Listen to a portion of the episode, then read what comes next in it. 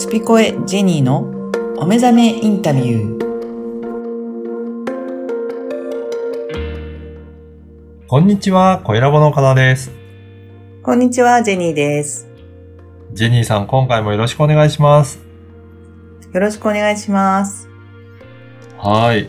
あの、前回、風の時代で、なんかいろいろ、まあの、困ってる、迷ってるっていう方もいらっしゃるというお話だったんですが、今回はどういった、えーお話でしょうか？今回はですね、えっ、と、波動についてお話ししたいと思います。はい。これ、波動っていうと、どういったものなんでしょうか？波動っていうのは、あの、すごく簡単に言うと、うん。なんかちょっとあの、すごく楽しそうな人がいたら楽しくなりますよね。おー、はい、はい。で逆になんかちょっと暗い感じとか悲しそうな人がいたら、周りのちょっと空気がもうドヨーンとしますよね。それが一つのそうですね波動ですね。はい。あー。なるほど。っていうのが、あのーみんなが楽しければみんなが楽しい波動を受け取るし、うん。みんなが悲しければ悲しい波動を受け取ってしまうっていう、結構見えないものなので、うん。あのーそれって何？っていう怪しいってまたなっちゃうと思うんですけれどうも、ん。やっぱそういう波動っていうのが、うんあの、ある中に私たち暮らしてるんですようんっていうことをちょっと、うん。あの、最近やっぱり強く感じることがあって、はい。はい。例えば、あのーちょっと前に、えー、トンガの方でうん。火山の噴火があったと思うんですけども、はい。うん、あの時にですね、あのーやっぱり波動っていうのがその火山といううん。大きなエネルギーが動いたっていうことで、はい。津波みたいな感じだと思うんですけど、はい。あの、空気の、やっぱり動きがですね、うんこう、ドーンとこう伝わってくる、だ時間差でっていう、そのものを受け取る人の方が多いってうん。いうことが、あの、分かったのは、実は私もちょっと受け取ってしまって、そうなんですね。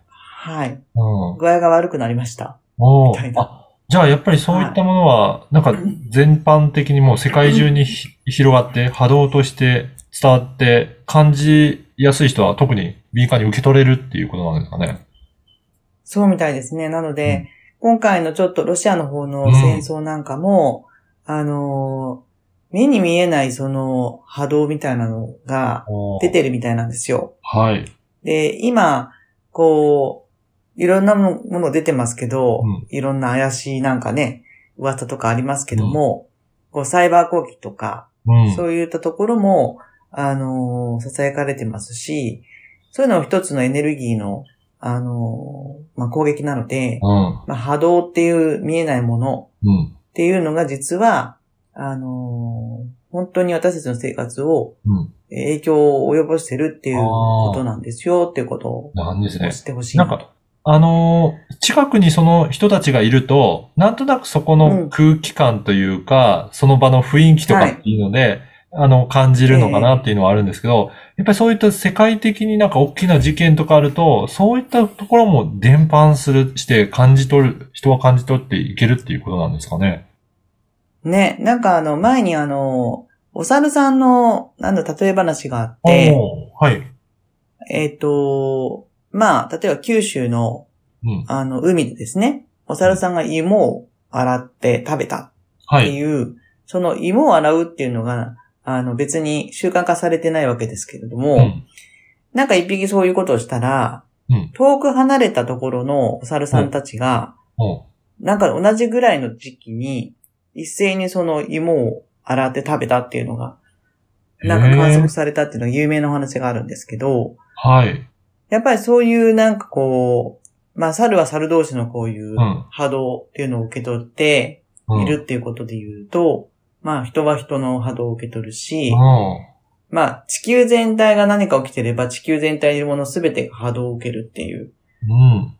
そういうことが今すごく感じやすいなって。あこれも風の時代だからかなっていあ。ううん。感じがするんですけれど、だからやっぱりそう言って相手の誰かがそういった考えてることが発想とか出てきたら、同じようなそういったところも伝播して、別の方もまあ受け取って、あの、同じようなことも考えつくっていう。だから、まあ、それも、えー波動として伝播するし、まあ、いろいろなんか事件とかあっても伝わるしっていう。だから、意識のレベルで、なんか結構繋がってるところがあるっていうことですかね。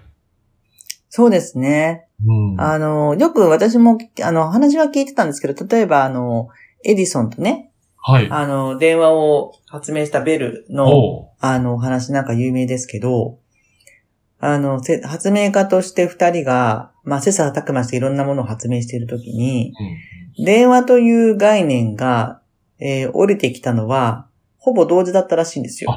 そうなんですね。はい。で、最終的に、ベルの方が先に、うん。あのーその製品作ったっていうことで、うん。まあ、申請をしたっていうところで、えーはベルの産物になって、うん。あの、後からエジソンが僕も、あの、発明してたのにみたいな話があったっていうところで言うと、なんかこう、これはなんか一つ面白い話ですけど、神様が、うん。これできる人いるかなって言って、うん。例えば電話だったら電話っていうのを誰か発明できるかなっていう、こう思想をですね、下ろすらしいんですよ。はあ。天からなるほど。それを受け取るのが、まあ、その意識が高い人たちがもちろん受け取るんですけど、うん。なんか来たな、でもいいや、やんなくてっていう人もいれば、はい。あ、来たからやりたいな、これ面白そうっていう風にやる人っていうのがそこでまた二つに分かれて、ああ。で、それでその中でこう競争というかもう、それはお互い分からないですよね、存在は。そうそういう人がい。るかどうかは。うん。はいただもう、早くやった人が勝ちなんですよね。うん。なので、早くやった人が、また神様が、あ、この人早いな、うん。もっといっぱいお仕事あげようみたいな風になって。どんどんどんどんアイディアを、あの、与えてくれるって言われてるんですよね。なるほど。なので、まあそういった思想概念っていうのも、実は、あの、もしかしたら人間の中から発してくるものでもある、あるだろうし、それの元は、あの、唯一人と言って、もう、えー生みの神っていうかね、うん。そういう存在が、あの、いるとして、その人からどんどんどんどんこう、アイデアが、あの、降りてくる。まあ自分の中から湧いてくる。うんどっちでもいいんですけど、そういうのも、この時代だからこそっていうところで、うん。同じものうん。が、じゃあ、誰が先にやりますかっていう。だから早くやろうねっていう発想になっていくというのを聞いたことがあります。なるほど。いやーなんかこれ、まさにこれからの今の風の時代っていうのも言われてますけど、そうすると、はいよりそういったところは加速していく感じなんでしょうかね？と思いますね。あの、何か本当に自分の生活の中でう、ん。明日やろうって思ってることを今やっちゃった方が、はい。えーいいんじゃないかなっていう。はい。で、明日やるべきことは明日来るし、うん。今日やるべきことを明日に伸ばしたら、明日やるべきことが来ちゃって、またなんか重なってって、溜あーまっていくと。はい。いうことはもうみんなわかってるんで、うん。もう来たらすぐにやっちゃった方が、うん。結局小さいゴミをうん。毎日捨てたら、捨ててたら綺麗なのに、はい。大きい粗大ゴミになるまでも取っとくっていうのと全然違うじゃないですか。そうですね。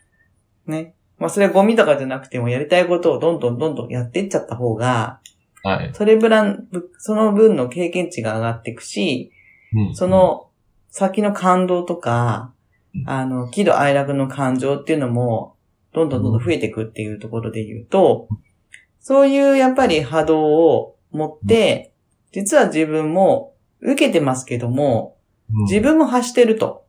あなので、自分の発した波動に引き寄せられてくれる人が来ているってことは、あ。うん。結局自分の周りにいる人たちは、あのーあなた嫌だって言ってる人も自分の波動と同じ波動なんですよね。ああ、そうなんですね。はい。まあ、類は友を呼ぶっていうか。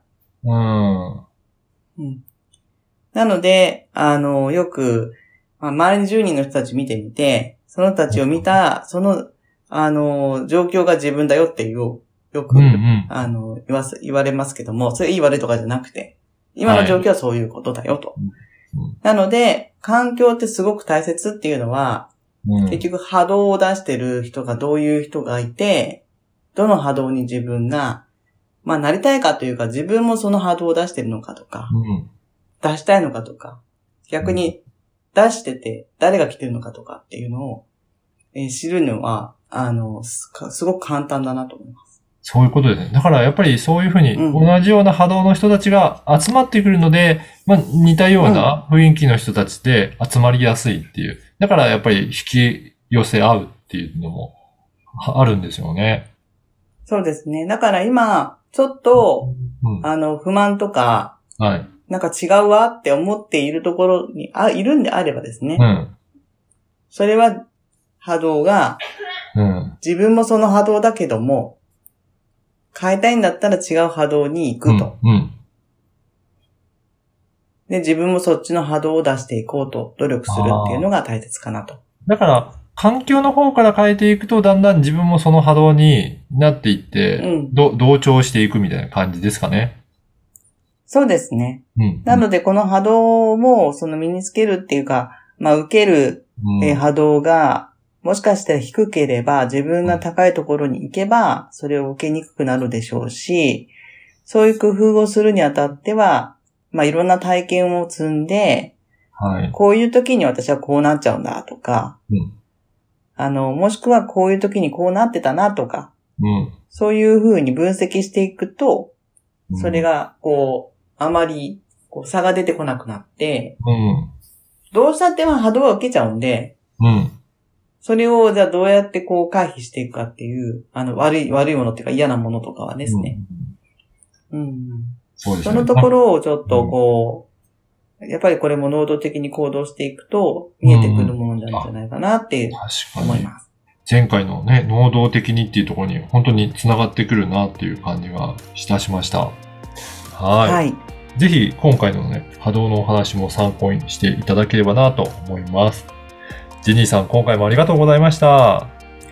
ありがとうございました。